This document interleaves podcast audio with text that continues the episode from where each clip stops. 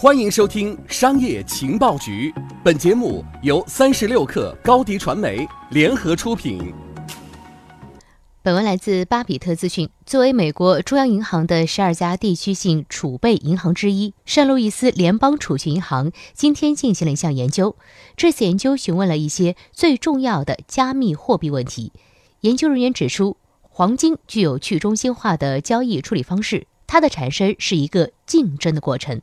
在这个过程中，任何人都可以开采黄金。同时，黄金还有一个有限的供应量。上述黄金的所有特征，比特币也是兼具的。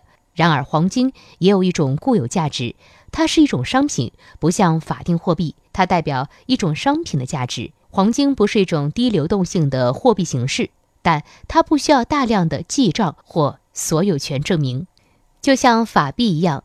只要在交易的时候持有黄金，就足以证明所有权。在这种意义上，现金完全是去中心化的，它在大多数情况下不需要进行监督或记账。然而，法币的创造是中心化和具有垄断性的，电子现金也被无限的供应所垄断。那么，到底哪种分类方式适合比特币呢？答案当然是没有。比特币具有这三种特性，同时也带来了一些新的特点，使比特币成为一种独特的货币。比特币是第一个虚拟货币，在去中心化的网络中管理各种货币单位的所有权。在比特币的系统中，没有中央权威，没有老板，没有管理，但它仍是有效的。比特币区块链是一个去中心化的会计系统。所谓的矿工其实就是系统的记账员。对数字资产所有权的去中心化管理是一个根本性的创新。它有可能破坏目前的支付基础设施和金融体系。总的来说，它可能影响所有参与记录的企业和政府机构。加密货币的特点是将虚拟货币的交易优势与去中心化交易处理的系统独立性相结合。此外，与黄金一样，新的比特币的产生过程具有一定的竞争性。任何人都可以通过下载各自的软件和对系统的贡献来参与创建新的比特币。然而，在实践中，少数大型矿霸主导了挖矿过程，原因是挖矿过程的竞争变得激烈。只有拥有高度专业化硬件和廉价电力的大型挖矿工厂，仍能从挖矿过程中获利。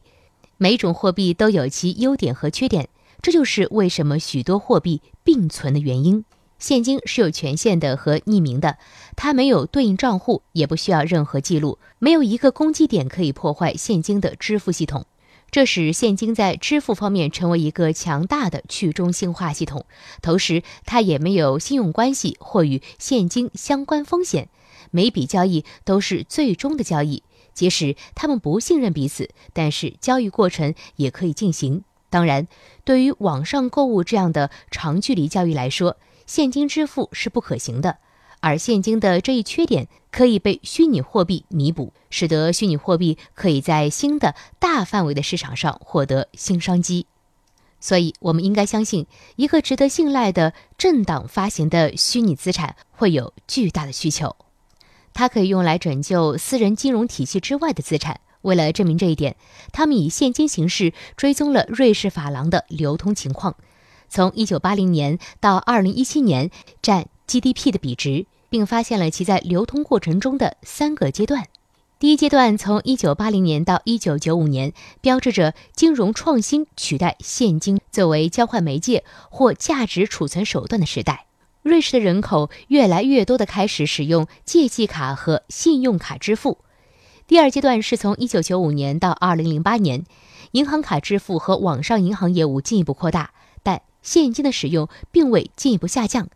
第三阶段是从2008年一直持续到2017年，在现金流通增加的时代，研究人员认为这是由于2007年之后的全球金融危机所造成的。我们认为，央行货币以电子形式存在是有一个强有力的理由的。央行电子货币满足了人们对虚拟货币的需求，同时也无需面对交易对手风险。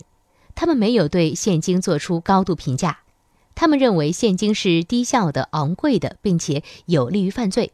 同时，现金也限制了银行使用负名义利率的能力。所以，圣路易斯联邦储蓄银行认为，加密货币是一种可行的现金替代品。